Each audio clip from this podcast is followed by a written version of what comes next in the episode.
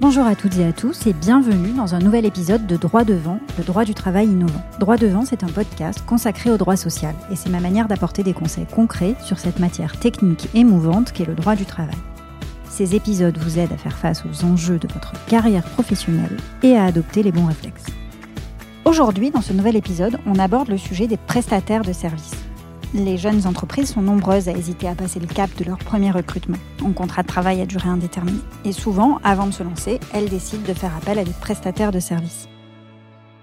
Les chiffres euh, donnés par l'INSEE en témoignent, les micro-entreprises prospèrent en France, avec un niveau record atteint en 2018, plus de 300 000 enregistrements, rien que sur cette année-là. Alors, faut-il faire appel à un prestataire de service, à un auto-entrepreneur, ou plutôt opter pour l'embauche d'un salarié en CDI Quels sont les avantages et les inconvénients présentés par ces deux types de contrats? Quels sont les pièges à éviter aussi? Ce sont les questions auxquelles nous allons répondre dans l'épisode de ce jour. Alors d'abord, la prestation de service, qu'est-ce que c'est? La prestation de service, c'est une notion qui est très large et qui concerne initialement le droit des affaires. D'ailleurs, le Code du travail n'y fait pas directement référence. La prestation de service, c'est en fait un contrat conclu entre deux entreprises par lequel une entreprise s'engage à exécuter pour une autre un travail de façon totalement indépendante et moyennant un prix convenu ensemble. L'un des exemples que l'on peut donner de cette pratique, c'est par exemple une société, notamment une start-up, qui va avoir recours à ce que l'on appelle, dans le langage courant, un auto-entrepreneur. Alors, il existe euh, des exemples très médiatisés et variés de prestations de services. L'exemple le plus connu, c'est par exemple ce dont on a entendu parler dernièrement, les chauffeurs Uber ou encore les livreurs Deliveroo. Ce sont des livreurs qui sont donc des auto-entrepreneurs immatriculés comme tels et qui travaillent en tant qu'indépendants et bénéficient en principe d'une grande liberté dans l'organisation de leur travail. Mais il existe beaucoup d'autres euh, exemples de recours à de la prestation de service. Par exemple, les coachs de certaines salles de sport, qui sont des prestataires de service. Ça peut être encore les, professeurs de certains organismes de formation ou euh, des développeurs euh, de sites web ou des web designers. Bref, on a une multiplicité de prestataires de services qui vont donc offrir une prestation dans le cadre de ce cadre juridique. Alors, il est évident qu'il existe de nombreux avantages à faire appel à un prestataire. D'abord, ça permet à une entreprise de réaliser une mission pour laquelle elle n'a pas forcément les compétences en interne et donc de la déléguer de manière ponctuelle à un prestataire externe. Ça peut être euh, également l'occasion pour une société qui n'a pas encore de visibilité sur son développement commercial de faire appel de manière ponctuelle à des intervenants au gré de ses besoins. C'est vrai que les avantages sont nombreux par rapport à une embauche dite classique, puisque la société euh, qui décide de recourir à un auto-entrepreneur, par exemple, ne va pas avoir de contrat de travail à rédiger, ne va pas avoir de déclaration d'embauche à réaliser. L'auto-entrepreneur va lui présenter des factures selon une échéance qui aura été convenue et euh, ces sommes qui feront l'objet d'un règlement ne seront pas assujetties à des charges sociales ni à de la CSG CRDS. Et puis surtout, lors de la rupture, eh bien, euh, à la fin de la mission, il n'y aura pas de formalité particulière à accomplir. Ce ne sera donc pas comme un, salarié dont on entend euh, euh, mettre fin au contrat. Ici, on n'aura pas de procédure de licenciement à mener. Et si on veut tout simplement cesser de faire appel à l'auto-entrepreneur, eh bien, on n'encourt pas en principe de risque prud'homal. Alors pourquoi en principe? Eh bien parce que pour que ce soit vraiment le cas, et que la société donneur d'ordre n'encourt aucun risque, eh bien, elle doit veiller à ce que le prestataire de service reste véritablement indépendant. Ce qui signifie que le prestataire de service doit rester libre dans la réalisation de sa mission et que le donneur d'ordre ne peut pas lui imposer des horaires de travail extrêmement stricts ou euh, de travailler euh, dans les bureaux de sa société. En fait, l'auto-entrepreneur ou le prestataire de service doit être libre de décider il va pouvoir aussi choisir de travailler pour plusieurs clients en même temps s'il le souhaite. Il ne sera pas soumis à un lien de subordination avec l'entreprise qui fait appel à lui. Et si ce n'est pas le cas, et que le prestataire n'est pas véritablement indépendant, eh bien alors il y a un risque que les juges considèrent que les prestataires sont en réalité salariés, c'est-à-dire liés au donneur d'ordre par un contrat de travail. C'est ce qui s'est passé en novembre 2018 lorsque la Cour de cassation a décidé de retenir l'existence d'un contrat de travail entre la plateforme Take It Easy et l'un de ses livreurs. Ça a été encore le cas en février 2020 où il a été admis qu'il existait un contrat de travail entre Deliveroo et l'un de ses livreurs. Même chose en mars 2020, où la Cour de cassation, une fois encore, a admis l'existence d'un contrat entre la société Uber et l'un de ses chauffeurs. Dans ces décisions, il est ressorti que les juges avaient pris en considération un certain nombre d'éléments pour requalifier les chauffeurs, livreurs en salariés.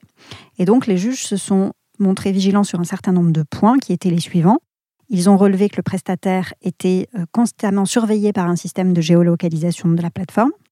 Ils ont relevé également que le livreur ou le chauffeur avait bien la possibilité de se déconnecter de la plateforme, mais que lorsqu'il opérait plusieurs déconnexions successives, eh bien, la plateforme le sanctionnait par une diminution des missions qui lui étaient proposées, ou même par une désactivation de son profil de manière temporaire. Donc on avait une sanction dans l'exécution qui était opérée par le donneur d'ordre.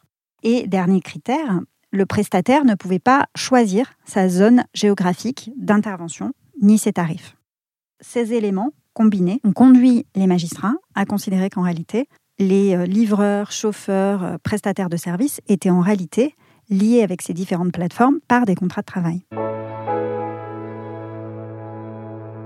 Donc, vous l'avez compris, lorsque le prestataire parvient à démontrer l'existence de ce qu'on appelle le lien de subordination, c'est-à-dire de démontrer qu'il n'est pas seul à déterminer les conditions de son intervention, qu'il est soumis à une autorité hiérarchique en fait qui s'exerce sur lui, eh bien le contrat de prestation de service va être peut être en tout cas requalifié par les juges en contrat de travail et on parle alors de salariat déguisé. Les conséquences concrètes sont nombreuses. D'abord, le prestataire est en fait considéré comme un salarié depuis le début de la relation contractuelle. Donc on considère qu'il aurait dû bénéficier de tous les droits dont bénéficiaient les autres salariés de, l'entreprise. Alors par exemple, couverture maladie, accident, chômage, mutuelle, prévoyance. Et le prestataire va pouvoir solliciter la régularisation de sa situation et l'indemnisation du préjudice qui découle de cette euh, absence de régularisation pour le passé. Et puis, si le contrat a été rompu, eh bien, le prestataire va pouvoir demander à ce que la requalification du contrat de travail lui ouvre droit aux indemnités de rupture classiques, notamment l'indemnité de licenciement, l'indemnité compensatrice de préavis et surtout des dommages et intérêts pour licenciement sans cause réelle et sérieuse. Puisque la procédure classique de licenciement n'aura pas été mise en œuvre, euh, le donneur d'ordre étant persuadé de faire appel à un prestataire de service.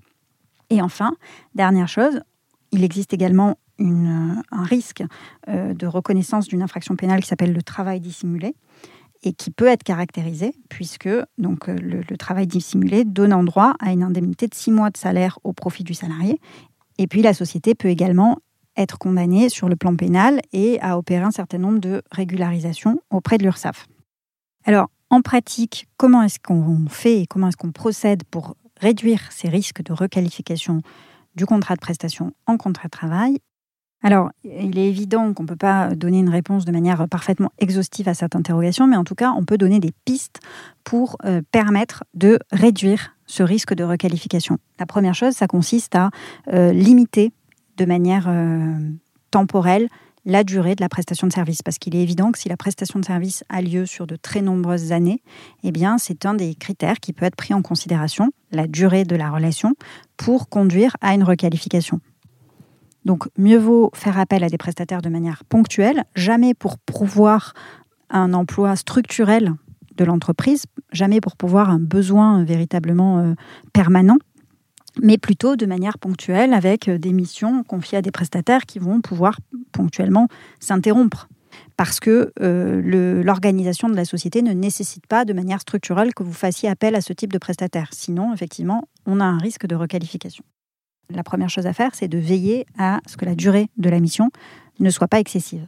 Et puis surtout, il faut euh, véritablement être vigilant à permettre au prestataire de conserver son indépendance. Il n'est pas forcément exclu que le prestataire exerce sa mission depuis vos locaux, par exemple, ou avec du matériel que vous allez pouvoir mettre à sa disposition. Mais ce sont néanmoins des indices qui peuvent contribuer à une demande de requalification. Donc il faut toujours être vigilant au matériel qu'on met à disposition de son prestataire. On a conseillé une société récemment au cabinet qui faisait appel à un prestataire de service depuis des années.